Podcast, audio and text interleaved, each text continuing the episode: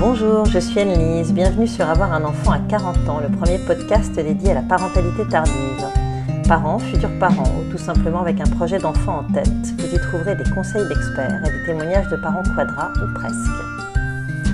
Vous êtes devenu parent suite à un parcours de PMA avec don de gamètes et vous vous posez de multiples questions. Suis-je légitimement son père ou sa mère? Pourquoi et comment raconter son histoire à mon enfant? Quelle place accorder au donneur ou à la donneuse? Comment répondre aux interrogations de mon fils ou de ma fille sur sa filiation? Pour y répondre, je ne vous propose pas une parole de psy, mais le témoignage sans filtre d'un enfant issu de dons devenu adulte et parti en quête de son donneur. Bonjour Arthur Kermalvezen. Bonjour. Arthur, vous êtes euh, auteur de l'ouvrage autobiographique Le Fils, paru récemment aux éditions L'Iconoclaste. Né par PMA avec don de sperme il y a 38 ans, vous avez réussi à retrouver votre donneur en 2017 grâce à un test d'ADN. Vous êtes également fondateur de l'association Origine, dont le but est de promouvoir la PMA et ses axes d'amélioration, notamment en ce qui concerne la recherche des origines et les problématiques de filiation. Arthur, j'aimerais qu'on revienne sur votre histoire. Pouvez-vous nous expliquer pourquoi dès votre plus jeune âge, vous avez eu envie de faire la connaissance de votre géniteur et comment, au fil des années, ce désir puissant de retrouver vos origines vous a permis d'atteindre votre but, en dépit de la loi française, mais pas de la loi européenne? On va en parler un petit peu plus tard. Quand j'étais dans le ventre de ma mère, mes parents me racontaient déjà mon mode de conception, me parlaient déjà d'un gentil monsieur euh, ou d'un monsieur généreux qui euh, a contribué à ma venue au monde mhm. pour aider euh, mes parents. Et donc, le profil qui se dessinait à moi de mon donneur était un profil très positif, au moins aussi positif que les amis proches de mes parents mhm. qui étaient invités euh, pour prendre l'apéritif euh, euh, ou pour aller faire une, balade dans un parc pendant le week-end, etc. Et donc moi j'étais en attente, je m'attendais naturellement à ce que mes parents me présentent cette personne si sympathique, si généreuse, si solidaire et puis d'une certaine façon si importante puisqu'on m'en en a toujours parlé. Du coup j'ai attendu. J'ai attendu et à chaque fois que mes parents invitaient des amis, je me disais, il y aura bien mon donneur. Et d'ailleurs, je ne m'attendais pas à ce qu'il y ait simplement mon donneur, puisque comme on est une famille euh, de trois enfants issus de trois donneurs différents, je me disais qu'ils pouvaient faire un combo. Ils pouvaient inviter les trois donneurs pour nous les présenter. Et, comme mes parents sont très ouverts d'esprit, je m'attendais vraiment, vraiment à, ça. Mais est-ce que vos parents vous ont dit qu'ils ne connaissaient pas ce donneur? Est-ce qu'ils vous l'ont dit tôt? Ils vous ont dit rapidement que vous étiez euh, issu de dons, donc il y avait ce, gentil monsieur généreux, mais est-ce qu'ils vous ont dit on le connaît ou on le connaît pas? Bah, en fait, euh, comme, comme j'étais enfant, euh, mes, mes, premières questions, je devais avoir 5 ans. Hmm. Euh, d'ailleurs, j'avais 5 ans, puisque c'est assez simple. J'ai 5 ans et demi d'écart avec ma petite sœur, donc ma, ma, mère était enceinte, donc ça a mhm. fait ressurgir ces questions. Et puis surtout, je voyais ma mère parler à, son ventre avec mon père à côté, raconter l'histoire eh du donneur. Et donc forcément, euh, j'assistais à ça, je me disais, bon, bah c'est vraiment vrai. Euh, elle me dit qu'elle m'en avait parlé, là je la voyais faire, donc je... et c'était très doux, c'était très, très bienveillant, très très vrai en fait.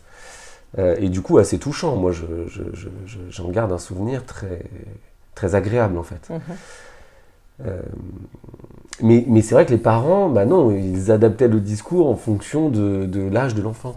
Et donc, euh, un bébé in utero, vous imaginez bien qu'il se passe de certains détails techniques, du genre, bon, alors on ne pourra pas le rencontrer, ou je sais pas quoi. en fait, on ne le connaît pas, mais il est sympa quand même, bien sûr. Voilà. Euh, donc j'ai attendu très longtemps. Euh, je me suis dit que mes parents devaient imaginer qu'on n'était pas prêt pour rencontrer euh, cette personne pourtant si sympa, si sympathique. Et, et une fois atteint l'âge de l'adolescence, j'aurais dit, bon écoutez, ça commence à bien faire. j'ai attendu longtemps. cette personne-là, mon, mon, niveau de concernance par rapport à elle n'est pas neutre. Alors certes, la génétique, ça fait pas tout. Mhm. Mais c'est pas rien. Euh, puisque moi aussi, euh, moi mon père, donc celui qui m'a élevé, aimé, je me suis identifié à lui, à lui je, voulais lui ressembler également physiquement. Et c'était pas évident pour moi de me dire, tiens, mais j'aurais pas les mêmes mains que lui, alors qu'il a mhm. des mains superbes. Mhm. Euh, genre, bref, je voulais savoir à qui je devais d'être là aussi. Puisque les vraies origines, ce sont les parents qui ont eu recours à un donneur. Donc mes origines, en fait, je les connais. Mhm. Euh, ce, sont mes parents. Mais mon histoire, ce sont des parents qui ont eu recours à un donneur aussi. Bien sûr. Et donc, euh, mes origines, c'est aussi mon donneur. Et voilà, et, et à ce moment-là, en discutant avec mes parents, mes parents me disent, écoute Arthur, on est désolé, euh, nous-mêmes ne disposons d'absolument aucune information sur le donneur, si ce n'est qu'il y a eu un appariement, donc on imagine qu'il ressemble à ton, à ton père, Mhm. Mais c'est tout. Et L'appariement, petite parenthèse, alors l'appariement, c'est le fait de choisir. L'appariement, ça veut dire qu'on choisit la même couleur des yeux, la Voilà, même couleur de ça. peau, la même euh, couleur des cheveux, euh, la même taille, Mm. euh, à peu près le même poids. Bref, mais ça va jusqu'au groupe sanguin. Donc, vous êtes adolescent, vous vous posez de plus en plus de questions, et là, Et là, je découvre Voilà. l'anonymat qui est d'ordre public. Ouais. D'ordre public, ça veut dire que même si mes parents sont d'accord, ce qui est le cas, euh, euh, s'ils s'ils me donnent leur accord pour que je rencontre mon donneur, si mon donneur est d'accord pour me rencontrer, que je suis d'accord moi-même pour le rencontrer, bref, que tout le monde est d'accord, si c'est d'ordre public, ça veut dire que pour l'État, c'est un trouble à l'ordre public de rencontrer son donneur. Bien sûr. Euh, donc c'est un peu le, le- le- le- le- comment dire la sanction euh, suprême. Oui, ouais, ouais. Voilà, c'est un, un grand interdit, Ouais. plus grand que n'importe quel autre. Mais vous ne vous découragez pas. Alors non, moi c'est vrai que j'ai été élevé dans une famille où on pense par soi-même. Euh, si on peut au passage faire évoluer le, le droit des autres, euh, il ne faut pas s'en priver. Et, et surtout, là où j'ai, ce qui m'a le plus désolé dans cette affaire, c'est que je me suis rendu compte que mes parents avaient été infantilisés par la façon dont la PMA a été organisée en France. C'est-à-dire que, ok, c'était louable de vouloir laisser la possibilité aux parents euh, de dire ou de ne pas dire à l'enfant comment il a été conçu, mais je pense que c'est une vue de l'esprit. C'est-à-dire qu'on devrait plutôt se concentrer sur comment il faut le dire en fonction de quel âge, parce qu'aujourd'hui, moi, mes parents, euh, donc ils nous ont toujours dit comment on a été conçu, mais on leur a retiré une part d'éducation qui est la leur, c'est que c'est à eux de décider sûr. si, euh, s'ils sont d'accord pour qu'on rencontre notre géniteur ou pas, et ça, ça leur est retiré. D'autant que, si on veut vraiment pousser le, le questionnement philosophique loin, c'est que la PMA organise depuis les années 70 une chose qui change complètement euh, le paradigme euh, pour l'humanité dans son ensemble, c'est que c'est la première fois dans l'histoire de l'humanité qu'une femme ne peut pas émettre une hypothèse sur qui est le géniteur de ses propres enfants. Hmm. Et donc là, c'est tout nouveau. Donc je pense qu'il y a même un combat féministe en fait derrière, c'est que les femmes euh, doivent revendiquer euh, ce droit de, de connaître. On ne dit pas de rencontrer le donneur, hein, c'est pas forcément Non, ce que je dis, sûr, mais je dis que sûr. tout ce qui peut euh, apaiser une femme en lui donnant un maximum d'informations qu'elle souhaiterait euh, pour qu'elle puisse se sentir rassurée, sécure par rapport au donneur et du coup à sa progéniture, je pense qu'il faut le faire. Hum, Bien sûr, bien sûr. Du coup, vous. Je me suis éloigné de la Oh, c'est- question. c'est pas grave, c'est pas grave. On- Non, non, non, mais c'est pas grave. non, là, reprenons un peu la chronologie. Donc, Oui. vous apprenez que ce monsieur, euh, vous ne pourrez pas le trouver comme ça facilement. Donc, vous entamez une quête, en quelque sorte. Oui, enfin, d'abord, euh, je me suis, ça m'a tellement révolté que je suis allé voir un psy. Je me suis dit bon, euh, je vis mal quelque chose. Ma mère étant psychanalyste, euh, chez nous, euh, voir un psy, c'est comme mettre des chaussettes le, le matin. C'est une question d'hygiène, d'hygiène psychique. voilà. Donc, je vais voir un psy.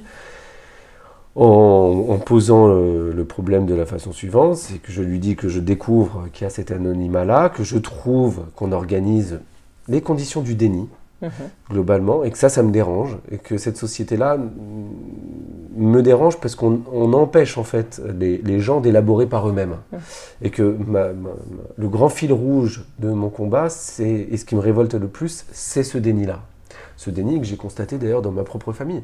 J'ai entendu ma mère un jour dire à, euh, à mon pédiatre euh, que les antécédents euh, médicaux du côté paternel, c'était ceux de mon père, qui Ouais. est stérile. Donc, donc le déni vient s'immiscer dans, dans- dans pas mal d'endroits euh, différents. Et d'ailleurs, euh, mes parents, euh, je les ai entendus dire qu'ils avaient oublié le don. Le problème, c'est que nous, on ne peut pas oublier le don. C'est-à-dire que ce qu'on a reçu, on va le transmettre. Ouais. Alors peut-être qu'il y en a qui l'oublient. hein. il n'y a, pas de, sujet là-dessus. Mais en tout cas, pour des jeunes comme nous qui voulons prendre nos responsabilités, euh, connaître nos antécédents familiaux, euh, mettre un visage humain sur une personne humaine, le regarder droit dans les yeux, lui dire merci. Euh, bon, ben, tout ça est organisé pour que ça puisse pas se faire. Donc mon premier sujet, c'était le déni. Le deuxième, c'était de me dire, est-ce que le fait que je le vive mal, ça vient de moi? Donc est-ce que je peux agir là-dessus? Ou bien est-ce que finalement ce sont des règles extérieures et, euh, il, va, falloir euh, agir du coup sur l'extérieur? Et donc la réponse était la, la, deuxième réponse, c'est que oui, alors effectivement je me suis interrogé sur ce qu'étaient mes origines. mes origines sont mes parents, c'est le projet parental, euh, mais qui ont eu aussi recours à un donneur et que cette personne-là, pour moi, il n'était pas acceptable de recevoir juste un paquet de gènes. Mm-hmm. pour moi, c'est un être humain euh, et donc ça passe par le fait de pouvoir euh, lui parler, euh, être dans la même pièce, respirer les mêmes airs. ce que je veux dire par là, c'est que je porte le nom de mon père, mais je voulais savoir quel nom mon donneur portait, parce que je voulais pouvoir écrire le nom de mon donneur. Ça, c'est ma liberté. Mais pour autant, je ne voulais pas porter son nom. Et donc c'est une démarche très différente. Donc vous allez voir ce psy, vous lui Donc je vais voir euh, vos états d'âme par rapport à ça. Il vous amène à réfléchir, il vous fait avancer dans cette réflexion. Mais du coup, je suis allé voir une première fois les banques de sperme en leur disant que pour moi c'était important de, de, de, connaître mon donneur. Et, et j'ai été assez surpris de l'accueil qui m'a été réservé, c'est que c'est comme si euh, ne s'attendaient pas à ce qu'on vienne les voir, comme si euh, on n'allait pas réfléchir. Mais euh, ce jour-là, ils ont compris que Petit Poisson était devenu grand. Mhm. Et voilà. Et donc je suis retourné une deuxième fois voir euh, les banques de sperme, puisque je, disais à la psy, peut-être que j'ai pas bien exprimé ou verbalisé euh, mhm. mon souhait, donc il faut que j'y retourne pour redire. Parce que quelle est la réponse qu'on vous a fait la première fois?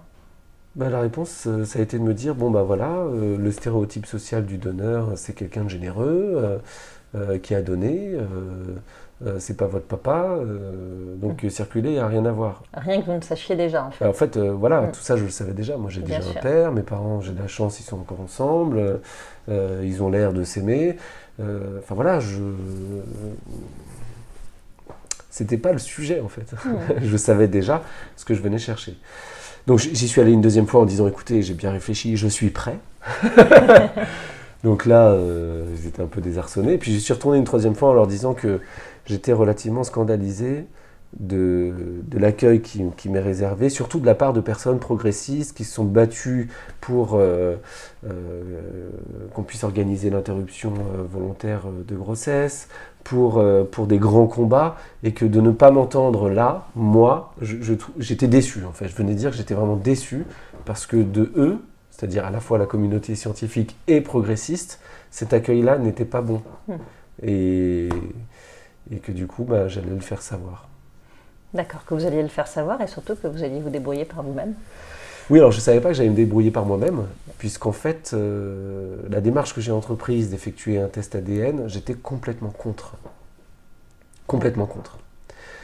C'est seulement le jour où j'ai compris que je pouvais connaître mes origines géographiques, c'est-à-dire en savoir un peu plus sur mes origines, mhm. que j'ai décidé de faire le test. Mais j'ai absolument pas fait de test ADN dans le but de retrouver mon donneur par mes propres moyens. Pas du tout. C'était pas mon intention. En revanche, c'est vrai que euh, une fois que j'ai reçu les résultats, donc j'ai découvert mes origines géographiques, ça c'était très intéressant. Hein. J'y ai passé, euh, je sais pas moi, une demi-heure. Et puis ensuite, je suis allé dans une autre rubrique de résultats euh, qui s'appelle des correspondances ADN. Et dans mhm. ces correspondances ADN, je découvre une cousine biologique dont je suis sûr qu'elle n'appartient pas à la famille de ma mère. Donc en fait, ce, jour-là, je, je, match avec quelqu'un de la famille de mon donneur. trois minutes après, j'envoie un message sur LinkedIn à cette personne qui me répond oui, oui, j'ai bien fait un test, donc c'est bien moi. Euh, appelons-nous sur WhatsApp. Et donc là, tout de suite, je suis euh, au téléphone avec une nana, 42 ans, euh, hyper sympa. Je lui explique ma situation et tout ça, ce qu'elle comprend très bien. Et, je découvre qu'elle a un arbre généalogique en ligne. sur Internet. Donc là, pour moi, c'était une aubaine incroyable. Mais bon, je me suis dit, bon, bah, ça va me faire de belles jambes, un arbre généalogique. comment je vais faire pour retrouver? Il y aura plein de monde. Et quand je retrouve son arbre le lendemain matin, je découvre qu'il y a très peu de personnes dans son arbre. Et qu'il y a un seul, il y a, presque que des femmes. Mhm. Et il y a un seul homme qui, était en, qui avait l'âge pour être donneur et qui avait le profil pour être donneur. Et donc ce jour-là, dans l'arbre, je me dis, ok, mon donneur, ça peut être que Gérard. Et, euh, et donc ça veut dire que j'ai retrouvé l'identité de mon donneur en 12 heures. C'est fou quand même. C'est hyper rapide. Mm, mm, mm. Mon drame, enfin mon drame, euh, c'est que quand j'ai euh, ma cousine, donc biologique, au téléphone, elle me dit Mais pourquoi tu as mis autant de temps à faire un test? Je dis Attends, moi je me croyais hyper moderne, en me disant je fais un truc, bon voilà, déjà, je retrouve quelqu'un de la famille de mon donneur, donc j'ai jamais été aussi proche de lui euh, de manière volontaire. C'est-à-dire que le nombre de fois où j'avais l'impression de le croiser partout, euh, tout le temps, en me disant ça peut être lui, ça peut être lui, ça peut être lui, là, déjà, j'ai réduit les, hypothèses euh, de manière considérable. Et donc, je lui dis, mais comment ça Elle me dit, oui, parce que moi, le test, j'ai fait il y a 10 ans. Donc, elle est en train de me dire, le soir même, que j'aurais pu matché avec elle en 2007. Or, mon combat a démarré en 2006, le combat médiatique, bien sûr, parce que je, m'interrogeais depuis bien mm. plus longtemps avant. Euh, donc voilà. Après, l'autre drame, c'est que quand je découvre les résultats, ma femme, qui est conçue comme moi, est à côté de moi. Et donc elle me voit retrouver mon donneur, alors qu'elle a rien. Zéro match, zéro correspondance. Et qu'elle est aussi dans une quête. Qu'elle est aussi dans une quête et que c'est surtout elle qui a mené un recours contre l'État français, puisqu'elle s'était en fait spécialisée en droit de la bioéthique à l'âge de 23 ans, avant de savoir qu'elle était issue d'un donneur.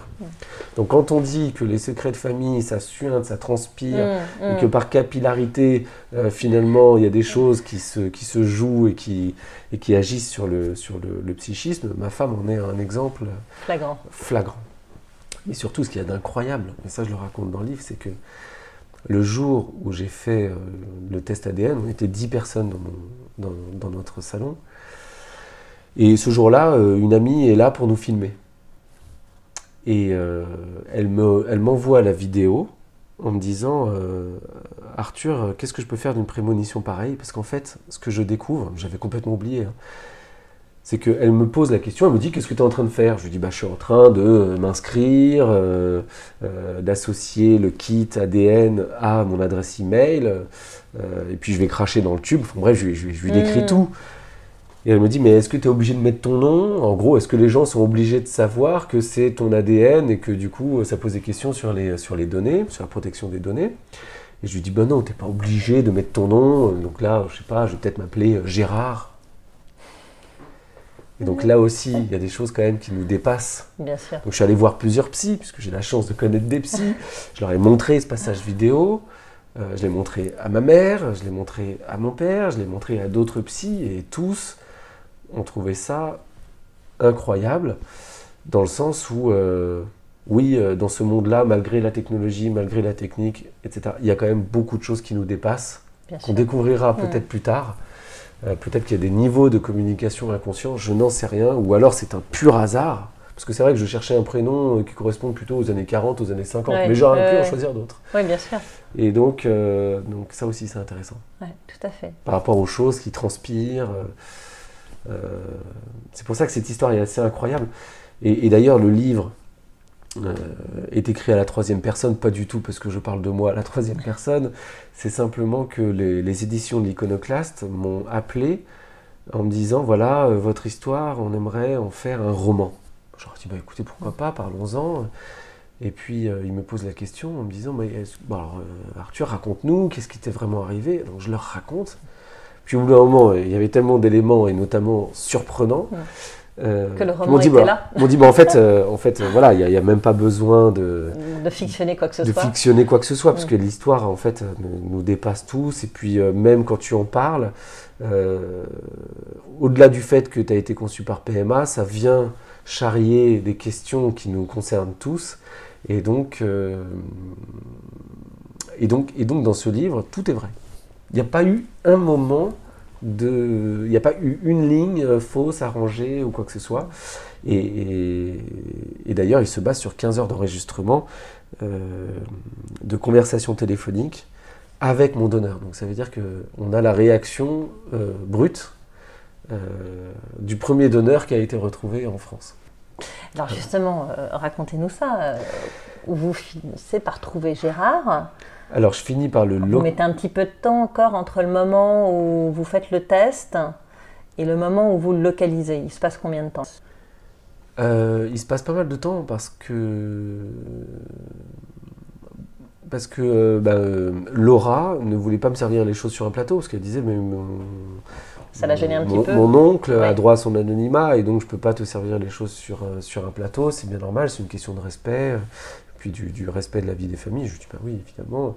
Elle me dit, bon, par contre, c'est sûr que si tu trouves la bonne adresse, euh, je te le dirai. Donc j'ai cherché, euh, euh, il y en avait quand même 49, hein, des, personnes qui portaient ce prénom et ce nom. Mais voilà, j'ai mis en place certaines, certaines techniques de recherche. Et donc j'ai réussi à le localiser très facilement parce qu'il était quand même sur liste rouge, hein, ce qui compliquait grandement les mhm. choses. Mais, euh, mais voilà, et donc une fois qu'il a été localisé, j'étais quand même bien embêté parce que je voulais pas aller frapper à sa porte, parce que je voulais pas être intrusif, parce que, parce que je prévoyais le pire. Je me disais si peut-être qu'il est, euh, je sais pas moi, en mauvaise santé, peut-être que sa famille n'est pas au courant que euh, qu'il a été donneur, peut-être que, en fait, voilà, j'ai prévu le pire pour être le plus délicat possible. Hmm. Mais bon, euh, je ne vous cache pas que quand j'ai eu son adresse. Euh, vous allez faire un tour. Je voilà. Discrètement. bah oui, parce que symboliquement, c'était hyper important pour moi de me dire je ne suis pas en train de le croiser par hasard. C'était la première fois que ma volonté était enfin. Euh, pouvait enfin se mettre en, place et, et, le simple fait psychologiquement de me dire c'est moi qui vais vers, enfin qui vais librement vers euh, le lieu où vit euh, mon donneur, c'était un sentiment de liberté immense. Immense. Et donc j'y suis allé avec ma femme, j'y suis allé avec mes enfants. Euh, et vous l'avez observé alors Vous êtes, vous êtes garé pas très loin de chez lui Je me suis garé pas très loin, on s'est baladé dans le coin. Donc là, je, vois qu'il y a un gîte juste à côté de chez lui. Et donc on décide à ce moment-là de, revenir plus tard dans le gîte avec mes enfants. un week-end. Parce qu'en fait, les maisons se touchaient. Ouais. Et l'idée, c'était de passer un week-end et puis de, pouvoir euh, entamer une phase d'observation. Euh, voilà. Mais j'avais quand même euh, rédigé donc cinq courriers que j'avais mis dans ma poche en me disant si jamais je le croise, je lui donnerai s'il est tout seul. Et puis finalement, je tournais en rond, ça allait pas. Mais avant d'y aller, vous aviez vu une photo? Ah non. Non, pas du ah tout. Ah non, non, non, j'avais pas de photo, j'avais rien du tout. Euh, Laura n'avait pas de photo d'ailleurs à me donner. Euh, euh, ça, c'est vrai que c'était très compliqué pour moi. Parce que je, comme ma quête, c'est de mettre un visage, mais pas, pas seulement une photo. Mais c'est vrai que je ne savais même pas à quoi il ressemblait. Et donc là, vous l'avez vu sortir de sa maison? En fait, j'ai vu quelqu'un au volant d'une voiture.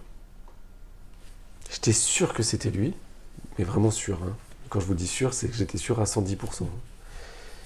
Et euh, je découvrirai quelques mois plus tard que ce n'était pas du tout lui. c'est là où notre cerveau nous joue des tours.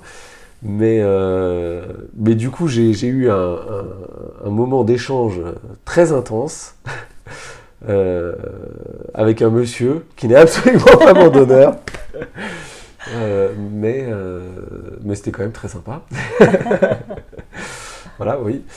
Euh, mais, donc en fait non, je, ne le vois pas, je ne le croise pas, et, je discute avec les petits jeunes qui tiennent euh, le gîte, en leur disant que voilà, je, mets les pieds dans le plat, je leur explique euh, la situation. Quand je leur apprends que leur voisin est donneur, ils ont des étoiles dans les yeux en se disant oh, jamais on aurait pu imaginer que quelqu'un si proche de chez nous a été donneur, c'est super. Donc j'ai aussi vu qu'il y avait un accueil hyper positif mmh. de cette démarche des donneurs. Et donc là, eux, ils me disent euh, qu'ils connaissent pas bien euh, Gérard, mais que les voisins d'à côté euh, passent le réveillon avec lui. Et donc, il me met en contact avec eux. donc là, je me retrouve au milieu du salon des voisins de Gérard, en leur disant, bon, bah écoutez, j'ai une mission de la plus haute importance à vous confier, je vous demande de me faire confiance. si vous avez besoin de lire le courrier, pour être sûr que je ne suis pas dans une que démarche je pas d'argent. ou quoi que ce soit. Voilà. que- oui. Voilà, je leur ai dit, moi, je- vous savez, j'ai déjà une famille, euh, j'ai- des enfants, euh, tout ça. Ma, ma démarche, elle est vraiment humaine. C'est pas du tout Mm. euh, ni intéressé, ni quoi que ce soit. Donc, euh, donc, votre mission, ça va être de remettre euh, ce courrier en main propre à Gérard, mais il faut vraiment qu'il y ait personne. Hein, vous- vous- voilà. C'est ultra confidentiel. ultra confidentiel, vous lui remettez à lui rien qu'à lui, en présence de personne, et euh, ce que je souhaite, c'est que vous preniez tout votre temps. C'est-à-dire que l'importance de la mission, c'est la qualité de la mission. Je ne vous demande pas de faire les choses de manière euh, urgente. C'est une mission de la plus haute importance. Donc là, je me mets à leur dire, bon, si ça vous prend six mois, un an, deux ans, c'est pas grave. Puis bon, là, je me suis ravisé en leur disant que six mois, un an, deux ans, je pense que c'était trop long, mais, mais qu'effectivement, Oui. je leur mettais pas la pression. Et donc, je leur donne le courrier euh, mi-octobre, à peu près, et euh, ils donneront le courrier à Gérard le 23 décembre. Et ça, je le découvrirai bien plus tard. Mm. Et le 25 décembre à 10h, Gérard m'appelle en me disant euh, Qui peut t'appeler un 25 décembre à 10h Je lui dis bah, Je sais pas trop. euh. Euh, il me dit Bah oui, ça serait dommage vu le temps que tu as passé à me chercher. Je dis Ah, alors effectivement, il y a bien une personne. euh, si ça pouvait être Gérard, ça serait super. Là, j'ai la voix un peu tremblotante. Il me dit Oui, c'est moi, c'est Gérard. Bravo de m'avoir retrouvé. J'aimerais bien savoir comment tu as fait. Excellent. Excellent. Ce sont vos premiers échanges. Là, j'étais en voiture, j'ai été obligé de me garer puisque j'avais les larmes aux yeux euh, et j'avais peur d'avoir un accident, d'autant que mes loulous étaient derrière, en train de roupiller. Euh, et tout de suite viennent les questions de pourquoi il a donné, euh, qu'est-ce qui s'est passé, comment on se lève un matin en se disant tiens, je vais aller donner. Et donc, on découvre, euh, enfin, je découvre. euh, qu'il était donneur de sang, euh, qu'il avait eu des difficultés pendant 7 ans à avoir des enfants avec, euh, avec sa femme, et que du coup il, il comprenait très bien la difficulté euh, que c'était et la souffrance que c'est de un enfant, un enfant qui, ne, qui ne vient pas. Et, euh, et à partir de ce moment-là, on, on décide de s'appeler, de s'appeler tous, les, tous les samedis à 10h, puisqu'il me dit tout de suite, tu dois avoir plein de questions, donc je te propose de toutes les écrire, et qu'on s'entende bien ou qu'on s'entende pas bien, de toute façon, je m'engage à répondre à toutes tes questions. Une approche euh, hyper bienveillante, euh, intelligente. euh, Enfin, c'est.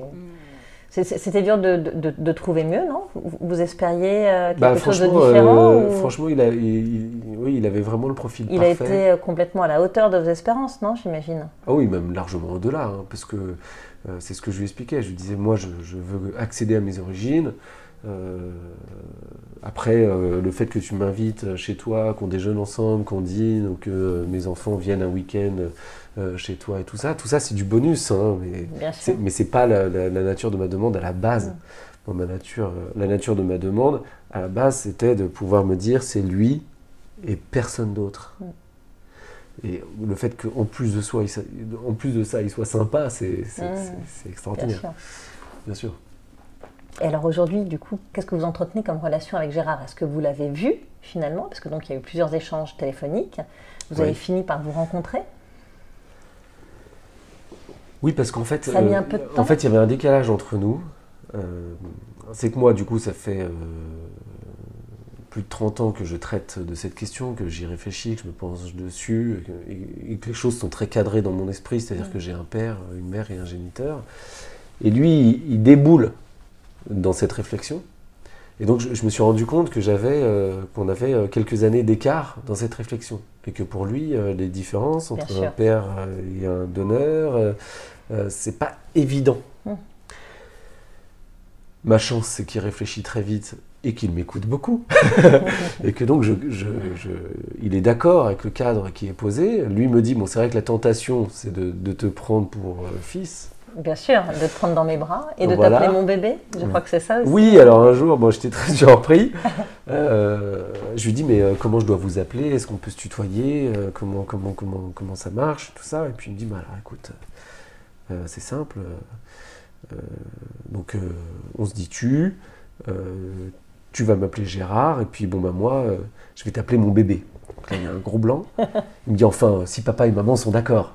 Je dis, alors, bon, on en reparlera. euh, euh, mais, mais il me dit à ce moment-là de lui qui- que c'est quelqu'un qui m'ouvre ses bras et son cœur. Donc moi, je ne suis pas surpris qu'un donneur soit généreux et qu'il ait une intelligence du cœur euh, supérieure à la moyenne et une empathie et tout ça. Donc moi, je ne peux que rendre hommage à ces, à ces valeurs-là, parce que j'ai été élevé dans ces valeurs-là.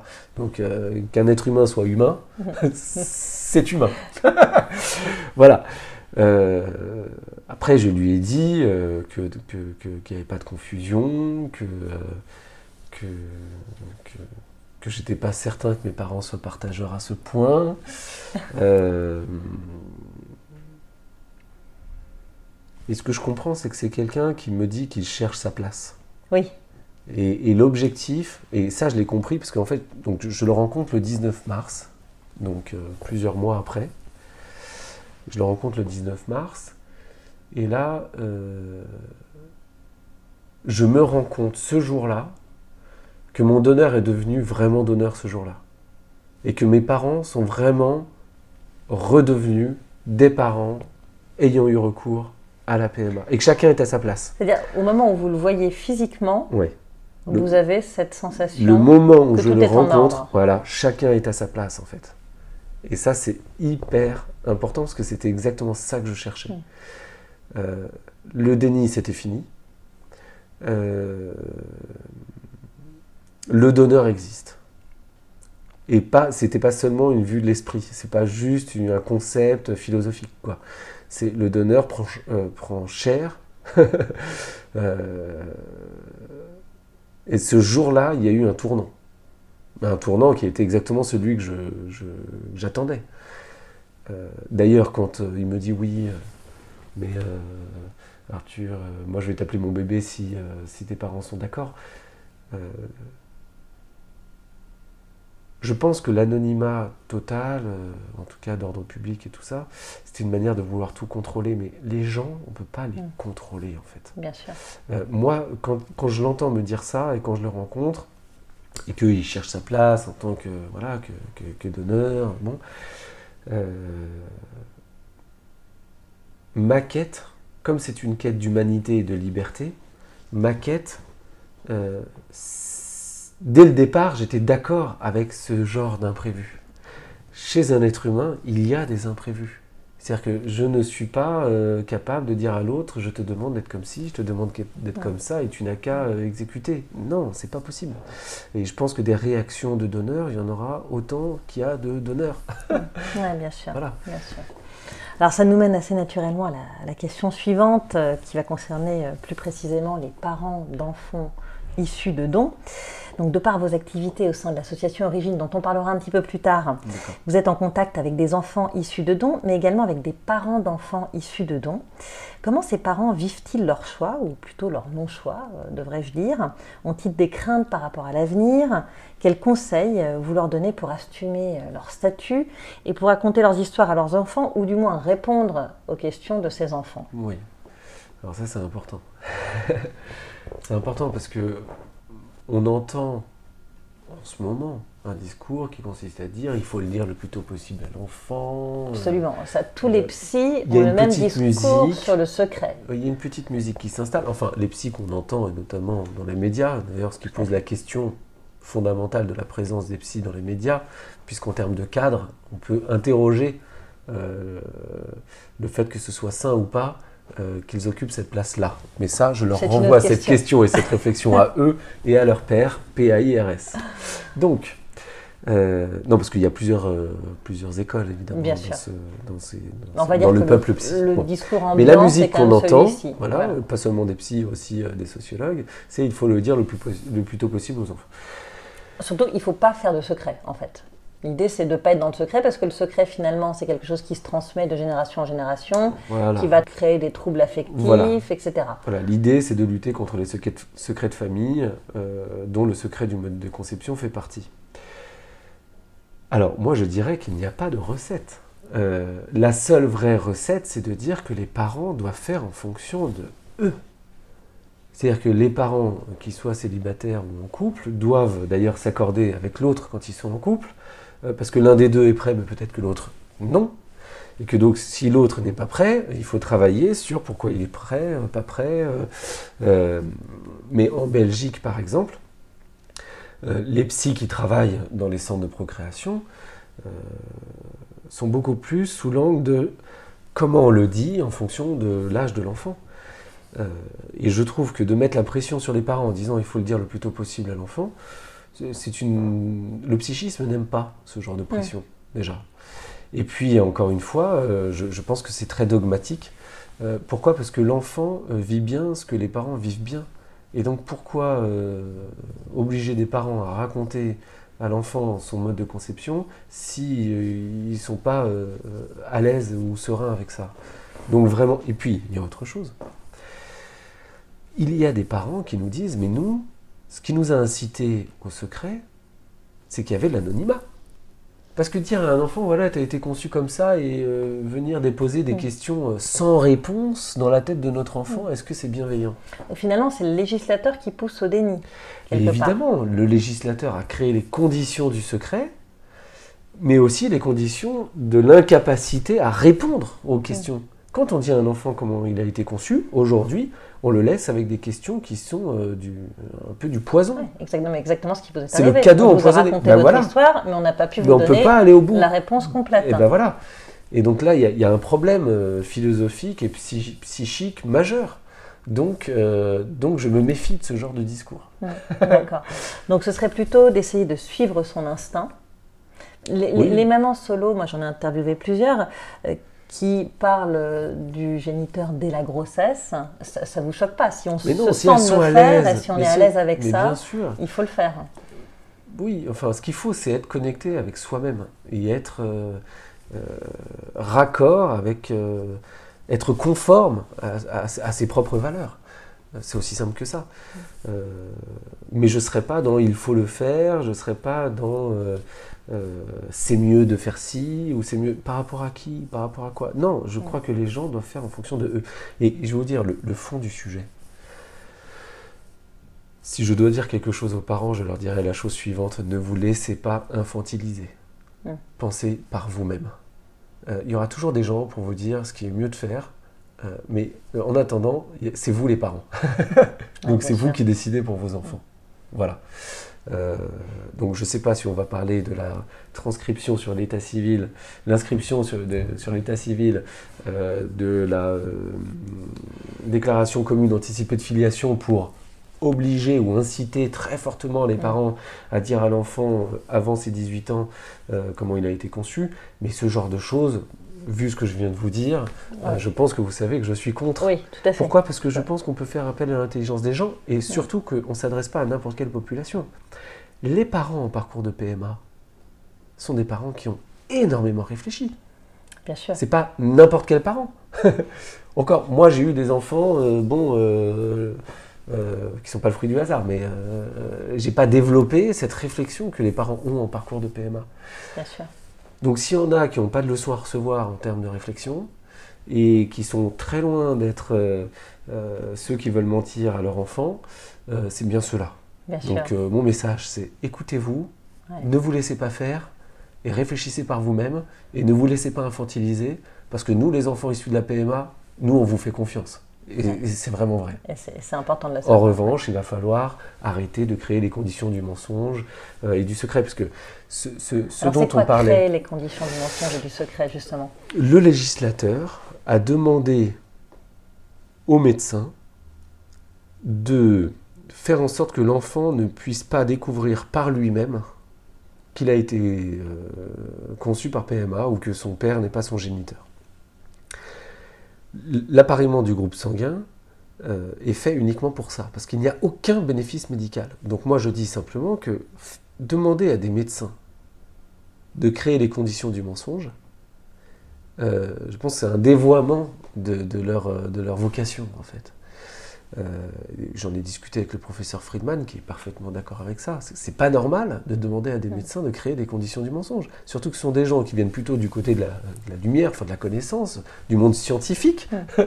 Et donc jeter de l'obscurité euh, à cet endroit-là me paraît, euh, sinon stupide, grave. donc, donc les parents, donc une fois qu'on arrêtera par exemple avec l'appariement du groupe sanguin, un, on pourra faciliter les grossesses. Parce que ce dont on parle, c'est quand même que bah, ma femme est arésus négatif. Moi, je suis arésus positif. Quand elle était enceinte, euh, si euh, le bébé qu'elle portait était arésus positif, il y a un risque qu'elle crée des anticorps mm. et que donc euh, il y a un rejet du bébé, ce qui met en danger le bébé mm. et elle-même. Donc, une médecine qui, sciemment, au nom de, de tout ça pour créer les conditions du secret, met en danger la vie d'un bébé ou la vie d'une mère, ou les deux, me pose un problème fondamental par rapport à la société qu'on veut. Et pour moi, c'est inacceptable. Donc on dit simplement arrêter et favoriser la grossesse. Arrêter non seulement de, créer les conditions du, mensonge, mais favoriser cette grossesse. Et vous, vous êtes là. Vous savez, euh, un des premiers préceptes de la médecine, c'est de ne pas nuire. je pense qu'on peut euh, juste se baser là-dessus. Euh, voilà. Donc ça c'est le premier point. Et puis les parents du coup sauront que quand ils recourent à la PMA, il n'y aura pas d'appariement du groupe sanguin et que donc l'enfant pourrait découvrir effectivement par lui-même euh, comment il a été conçu et donc ils sont invités à euh, le dire à l'enfant le, le, pas le plus tôt possible, mais avant qu'il le découvre lui-même, mm. parce qu'effectivement euh, c'est mieux de ne pas le découvrir de manière fortuite. Mais c'est pas inscrit bien sûr. sur un document administratif et ça j'y tiens parce que le coup de tampon euh, sur l'acte de naissance, pour moi, ça c'est insupportable. Toujours par rapport à ces parents d'enfants issus de dons, quand euh, les questions viennent un peu plus tôt que prévu, qu'on n'a pas eu envie ou le temps euh, d'en parler, comment on fait? Enfin, qu'est-ce que... Bah, moi, mon conseil, mais bon, après, moi, je viens d'une famille... non, mais c'est votre conseil où on avec votre histoire qui Où on investit beaucoup sur le psychisme humain, mais quand on sent qu'on n'est pas à l'aise ou qu'on est bousculé par certaines questions, euh, il, faut, il, faut, il faut en parler chez, chez un psy, rapidement. Que le parent aille voir un psy ah bah oui, parce pour se faire aider par rapport à ça? Oui, parce qu'en fait, le, les questions d'un enfant, euh, font, il y a un effet miroir, et que si euh, ça perturbe, ou que ça bouscule, ou que ça dérange, ou que ça crée un inconfort, il faut absolument que le parent aille en parler, parce que c'est à ce moment-là que le psy pourra comprendre avec le patient ce qui fait que c'est inconfortable. Mmh. D'accord. Voilà. Euh, parce que peut-être qu'il y a des choses à régler. Et peut-être qu'en réglant ces choses-là, ce sera plus facile de répondre aux questions éventuelles de, l'enfant. Parce que parfois, il y a une différence entre la question que pose un enfant et la réponse qu'on pense être obligé d'apporter. Et rien que pour ça, c'est bien d'aller en parler à un psy, pour faire le tri, en fait. Il y, a, il y, a, la façon dont je perçois la question, il y a la question de fond avec le besoin réel. Et c'est pas forcément les mêmes choses. Bien sûr. Voilà. Vous parliez tout à l'heure de la Belgique qui proposait euh, différentes façons de raconter son histoire en fonction de l'âge de l'enfant. Oui. Vous pouvez euh, préciser un petit peu ce point? Bah, Ce qu'on trouve très intéressant déjà, c'est que ça ne met pas la pression sur les parents. Mais quelles sont les grandes lignes? Enfin, L'idée, c'est comment on s'adresse à un enfant bah, de 5 ans bah oui, mais alors justement, là où c'est intéressant, c'est que le parent, entre guillemets, peut piocher dans, dans le, les discours qui sont le plus adaptés ou avec lesquels il est, il est le plus à l'aise. Euh, je, vous dis ça parce que en fait, c'est en train d'impliquer la responsabilité. En fait, il y a d'autres questions qui viennent ressurgir derrière euh, euh, le fait de se poser la question de comment on le dit à l'enfant. je ne vais pas vous dire les conseils qui sont donnés, parce qu'à chaque mm. fois, ils changent en fonction des parents et de leur histoire. en revanche, ça permet aux parents de d'élaborer, de, de, oui, de, choisir l'option qui, lui convient le plus, euh, et puis aussi de prendre une, décision fondamentale par rapport à l'éducation qu'il veut donner à l'enfant. C'est-à-dire que euh, par choix, des parents peuvent décider de ne pas le dire avant que l'enfant ait, je sais pas 15 ans ou 10 ans ou 12 ans. C'est un choix parce que quand même, la question du mode de conception, révéler à un enfant son mode de conception, si on le fait trop tôt, euh, on peut aussi... Euh, on est à deux doigts de l'adultisme, c'est-à-dire qu'on fait porter à l'enfant des questions d'adultes qui peuvent aussi le polluer. Mhm. Donc, et là, c'est aux parents de décider ce qu'ils veulent faire. je vous donne un exemple. Ma femme m'envie parce que elle, elle a appris à 29 ans et moi je l'ai toujours su. Elle m'envie parce que forcément il n'y a pas eu elles me disent que j'aime dans le fait que tes parents l'aient dit très tôt, c'est qu'il n'y a pas de trahison. Il n'y a pas eu de mensonge. Donc, euh, et, moi je lui dis, oui, mais moi ce que j'aime dans ta situation, c'est que tu n'as pas été pollué par ces questions quand tu étais à l'école. Euh, donc en fait, on n'est jamais content de ce qu'on a. et que moi j'aurais adoré être plus serein, moins pollué par ces questions. Euh, mais si on trouve un entre-deux, moi je peux témoigner que par exemple, si on, si on mélange les deux solutions, compris mes parents et mes beaux-parents, euh, je dirais que pour nous, dans l'idéal, ça aurait été que si vous avez des choses à dire à votre enfant sur son mode de conception, écrivez-le dans un carnet, quand il est dans votre ventre, etc. Vous pouvez l'écrire. Vous pouvez dire, voilà, euh, j'aimerais te dire, euh, ou je, pense parfois au fait que tu as été conçu avec un donneur, ton papa et moi, il est vrai, on t'a beaucoup désiré. Euh, on t'a attendu, euh, euh, on est passé par un parcours de PMA, c'était long, c'était pénible. D'ailleurs, au passage, on a été reçu comme un chien dans un jeu de quilles. non, non, je Où on a été très bien reçu, c'était super, on est ravis. Le jour où on a appris que j'étais enceinte, c'était un moment inoubliable. ton père était tellement content que il m'a offert des fleurs tous les jours pendant une semaine, ce qui fait que j'en pouvais plus. Enfin bref, on peut écrire plein de choses. Et, du coup, l'enfant, euh, plus tard, quand on lui dira comment il a été conçu, il pourra voir que euh, ça existait déjà dans la tête des parents, qu'il n'y a pas eu de volonté de, cacher, au contraire, parce que c'est inscrit, et que ce carnet-là, on peut lui remettre, qu'il y a une réflexion, euh, d'ailleurs, on pourrait y revenir parce que la réflexion dans le parcours de PMA est vraiment remarquable. Je tiens à le dire parce que ça, par, contre, c'est une petite musique qu'on n'entend pas. C'est que moi, la confiance, euh, je ne la donne pas à n'importe qui. Mais les, parents ou les personnes qui sont en parcours de PMA ont développé un niveau de réflexion et de maturité qui est remarquable. Ça, c'est la petite musique que j'aimerais bien qu'on entende quand même. Hmm. bien sûr. Plus souvent. C'est important de le rappeler, absolument. Oui, parce que je pense qu'ils ont raison de se faire confiance. Et il faut bien qu'ils se rappellent que eux ont développé, à cause des obstacles et des embûches et des difficultés qu'ils ont rencontrées, une réflexion qui sera très intéressante. parce que c'est l'enfant qui pourra bénéficier de cette maturité plus tard. Bien sûr. Et c'est vrai que ces parents-là qui ont déjà eu un parcours parfois long, compliqué, douloureux, c'est compliqué de les recharger avec un nouveau challenge celui d'annoncer tout de suite à leur enfant leur histoire et que euh, finalement attendre quelques années, euh, écrire, euh, continuer à réfléchir à la question, c'est peut-être une bonne option. Voilà. Enfin voilà ce que nous on oui, bien sûr. bien sûr, bien sûr. Non mais c'est tout à fait intéressant et je, tenais vraiment à, avoir un discours différent de celui des psys et des sociologues qui est aussi intéressant. Voilà. Mais je trouve que votre histoire sert tout à fait la question. Alors j'aimerais qu'on parle un petit peu justement de l'association Origine. Euh, dont le but est de promouvoir la PMA et ses axes d'amélioration, notamment en ce qui concerne la recherche des origines et les problématiques de filiation.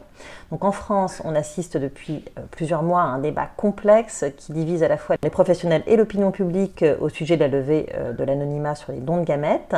J'aimerais savoir quelle est la position de l'association Origine à ce sujet. Alors, on a toujours trouvé que la PMA était une excellente technique, puisque ça permet à des un couple euh, qui n'arrive pas à avoir d'enfant. Dans le cas où c'est le, l'homme qui est stérile, eh bien ça permet à la mère de vivre une grossesse, ce qui est quand même pas rien. Tout à fait. Et puis, euh, et puis ça permet à l'homme que euh, l'enfant ait au moins l'héritage génétique de la femme ou, de la personne avec qui il vit. Et donc, euh, et donc, on trouve que cette technique est, excellente. D'abord parce qu'on est très content d'être là. bien sûr. Ensuite parce que la PMA a été très, très bien pensée. Euh, et aussi dans son triptyque, euh, altruisme, anonymat, gratuité. Je m'explique. Nous, par exemple, dans l'association Origine, on défend l'anonymat. On défend l'anonymat parce que les parents, dans l'association, nous disent mais laissez-nous un petit peu d'anonymat parce qu'on a besoin de construire notre famille de manière sereine, sans se dire oulala, euh, euh, le donneur euh, va nous sauter c'est ça, dessus. Qui, qui, serait dans l'ombre et qui pourrait ressurgir à tout moment. Voilà, et donc l'anonymat, s'il n'est pas ad vitam aeternam, ça a du bon. Et on ne l'a pas mis en place par hasard. Donc ça, on l'entend et du coup, on le demande. Ensuite, d'ailleurs, on travaille avec des mères célibataires qui ont recours à la PMA. On travaille avec d'autres associations, la PGL, l'inter-LGBT, euh, pour des couples de même sexe qui veulent recourir à la PMA. Et donc tout ce que l'on propose sur notre site, ce sont des propositions concertées. Mhm. Ça c'est important parce que on n'est pas s'adresse à toutes les familles, à tous les types de familles. Qui s'adresse à tous les types de familles. Important de le rappeler. Voilà. Et donc euh, les familles, euh, certaines familles de couples de même sexe demandent aussi cet anonymat. Et il y en a d'autres qui demandent le don dirigé, c'est-à-dire le don relationnel, c'est-à-dire de pouvoir venir avec, un, avec leur donneur, qui, peut être un ami. Comme c'est le cas en Belgique. Comme c'est le cas en Belgique. Et, euh, et qu'on reconnaisse le statut de donneur de cet ami, et non pas de, de, père potentiel, puisque aujourd'hui, euh, ce n'est pas encore clair euh, dans ces, dans ces cas de figure-là. Donc, nous, l'association Origine, on, regarde ce qui est demandé, on regarde ce qui a été fait, et on propose aux législateurs des propositions concertées. Mais on défend aussi euh, les couples hétérosexuels. C'est-à-dire que quand on entend, euh, oui, euh, les couples homo, eux au moins, ne mentiront pas ou ne pourront pas mentir à leur enfant sur leur mode de conception, j'ai envie de leur dire, non mais, oh, déjà on se calme, on est dans un débat, on peut se respecter, et, dire des couples hétéros ou des, parents hétéros qui ont eu recours à la PMA parce qu'ils n'auraient pas dit à leur enfant, leur mode de conception, qu'ils sont des menteurs, pour moi c'est inacceptable. Euh, ces parents, ils ont eu recours à la PMA telle qu'on leur a proposé. Et le, législateur a proposé avec l'appariement du groupe sanguin. Mais pas seulement. C'est-à-dire que depuis 1994, les couples qui recourent à la PMA doivent faire un consentement à la PMA devant un notaire.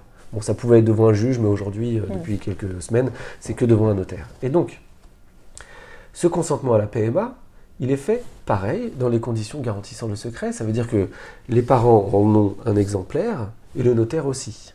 Mais nous, on demande à ce que ce consentement à la PMA soit transmis à un organisme qui s'appellerait l'Institut pour les origines du don d'engendrement, l'IPOD, pour que l'enfant qui a été mis au courant de son mode de conception et qui veut euh, accéder à ses origines puisse, ou qui a un doute, parce que ses parents ne l'auraient peut-être pas dit, puis faire une démarche volontaire, donc il ne découvre pas les choses de manière fortuite, il va voir cet organisme en disant, est-ce que, première question, est-ce que oui ou non, j'ai été conçu par, euh, avec un donneur oui, non. Si c'est non, bon bah, il rentre chez lui et puis euh, il repart avec ses questions et puis euh, il se débrouille. si c'est oui, parce qu'on aura le consentement à la PMA, on pourrait dire oui, il y a eu un consentement à la PMA. Donc a priori, vos parents ont fait un parcours de PMA. Donc après, bah, soit il, en parle avec ses parents, soit il, veut, il veut trouver ses origines, et là on lui dit, bah écoutez, il y a la possibilité de s'inscrire sur une plateforme informatique que vous, avez, développée chez Origine, que nous développons et qui est aussi soutenue par d'autres, toutes les autres associations avec qui on travaille.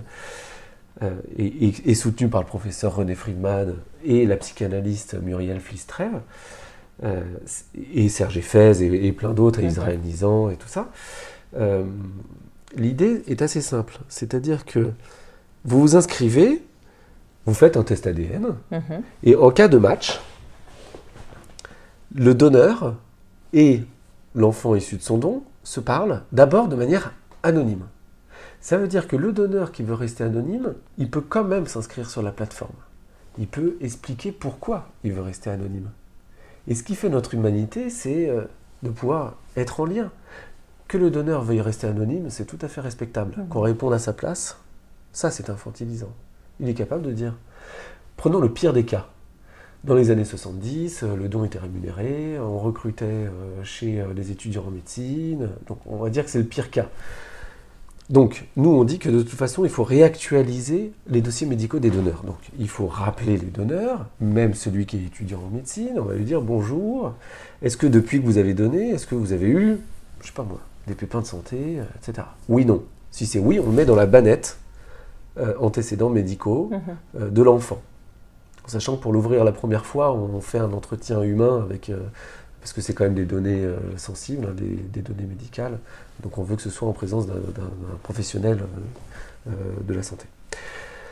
Bref, donc on fait ça. À cette occasion, comme on l'appelle pour réactualiser les dossiers médicaux, les antécédents familiaux, on lui dit on vous informe qu'il y a une plateforme anonyme qui vous permet de discuter avec les enfants issus de votre don. Ah euh, oui, d'accord, euh, ok. Et donc, le gars, enfin pardon, le donneur s'inscrit sur la plateforme. Si- Ou non, s'il ne le souhaite pas. ou non, parce que c'est volontaire, que- il n'est pas obligé. Il y a, il y une vraie volonté de protéger le donneur. hein. Oui, non, mais l'idée, Enfin, c'est que les gens décident par eux-mêmes. C'est aussi Voilà. simple que vous ça. donnez la possibilité de rentrer ou non en contact Voilà. avec euh, Voilà, parce que nous, on connaît plein de donneurs qui ont donné dans les conditions euh, de l'anonymat euh, le plus strict. le plus strict, et eux, euh, ils sont tout à fait d'accord pour répondre aux questions des enfants. Donc cela, c'est à cela que s'adresse aussi la Parmi plateforme. les gens que vous contactez, globalement, il y a un bon accueil? C'est-à-dire Quand vous contactez les donneurs, euh, ces fameux Oui. étudiants en médecine, etc., il y a un bon accueil. Globalement, les gens s'inscrivent sur la plateforme. Alors attendez, ça, il faut d'abord le... le- le- le- le- On n'a pas encore activé la plateforme. D'accord. Cette plateforme, il faut la mettre en place. Nous, on a une, euh, on a une administration, une région qui nous suit pour la mettre en place. Donc de toute façon, on va la faire. C'est juste qu'on préférerait que ce soit fait au niveau euh, National. national, voire européen, voire international, puisqu'il y a des personnes qui ont eu recours à la PMA à l'étranger et en dehors de l'Europe aussi.